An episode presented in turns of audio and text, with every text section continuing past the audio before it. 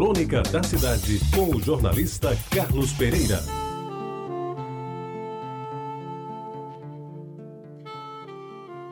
Amigos ouvintes da Reta Bajara, a minha festa preferida, na verdade, era a festa do Rosário, que a paróquia de Jaguaribe promovia no mês de outubro todos os anos. Por quê? Porque ali eu era conhecido de todo mundo e às vezes até cortejado por algumas meninas daquela época. Eu circulava desenvolto entre as barracas de jogos e o pavilhão central, onde de vez em quando comia um pedacinho de pombo assado arrematado por algum colega mais endinheirado que estava presente à festa. Já a festa das neves, a maior da cidade, só veio a me conhecer quando adolescente. Eu já ganhava alguns trocados como funcionário do DR e saí no começo da década de 50 do século passado e lá vai esse tempo bastante. Naquele tempo, meus amigos, a festa começava um dia depois do luto pela morte de João Pessoa. Como se sabe, foi assassinado no dia 26 de julho de 1930, dia de ontem, há muito tempo. Na noite seguinte, ou seja, na noite de 27 de julho, Dom Moisés Coelho, arcebispo da Paraíba, celebrava missa em louvor da padroeira, rezava a primeira novena e, em seguida, no ado da catedral, as bandeiras eram hasteadas ao som do hino da cidade, que, como se sabe, é Meu Sublime Torrão, de Genival Macedo, executado pela banda da Polícia Militar do Estado. O encerramento da festa, a 5 de agosto, reunia milhares de fiéis na procissão Nossa Senhora das Neves, como ainda só ia acontecer nos dias de hoje. Amigos ouvintes, os folguedos se desenvolviam nos espaços restritos da Praça do Carmo na Conselheiro Henriques e na General Osório, antiga Rua Nova. E iam, nos anos de muito movimento, até a Peregrino de Carvalho, descendo ali a,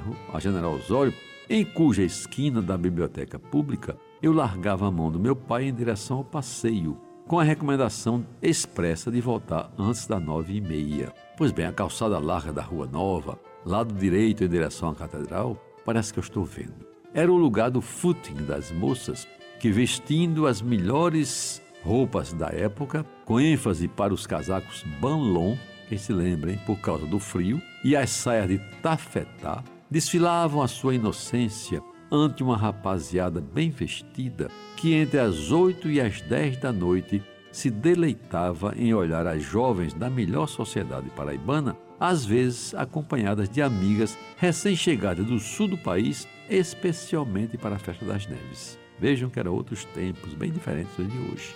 No meio da rua e na calçada do outro lado se localizavam as barracas de jogos de cachorro-quente, pipoqueiras e as quermesses, além dos tradicionais tiro ao alvo, jogo das latas, o laça-laça e a famosa e disputada pescaria que fazia a alegria da meninada. Na Praça Dom Urico, os arredores ali do antigo Colégio das Neves, se instalava o parque de diversões, com diversos brinquedos, em torno dos quais, principalmente dos carrosséis, da montanha russa e das rodas gigantes, se formavam enormes filas. Havia também, quem não se lembra, o trem fantasma, o pula-pula, a mulher gorila e um inesquecível tira-prosa, que naquele tempo foi novidade, onde certa vez um colega meu lá de Jaguaribe, lá de cima, enjoou e vomitou um bocado de gente que estava embaixo olhando para aquele equipamento novo. Amigos, assim era a festa das neves.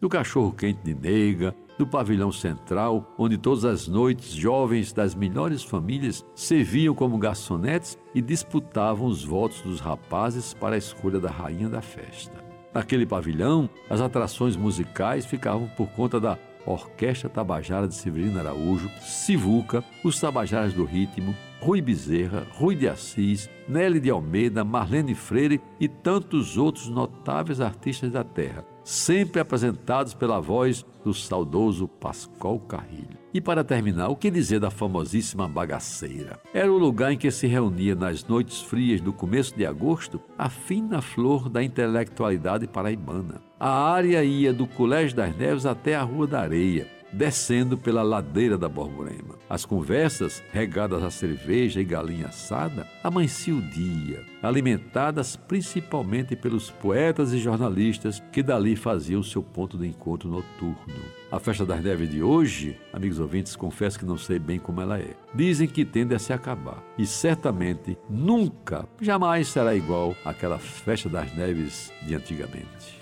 Você ouviu Crônica da Cidade com o jornalista Carlos Pereira.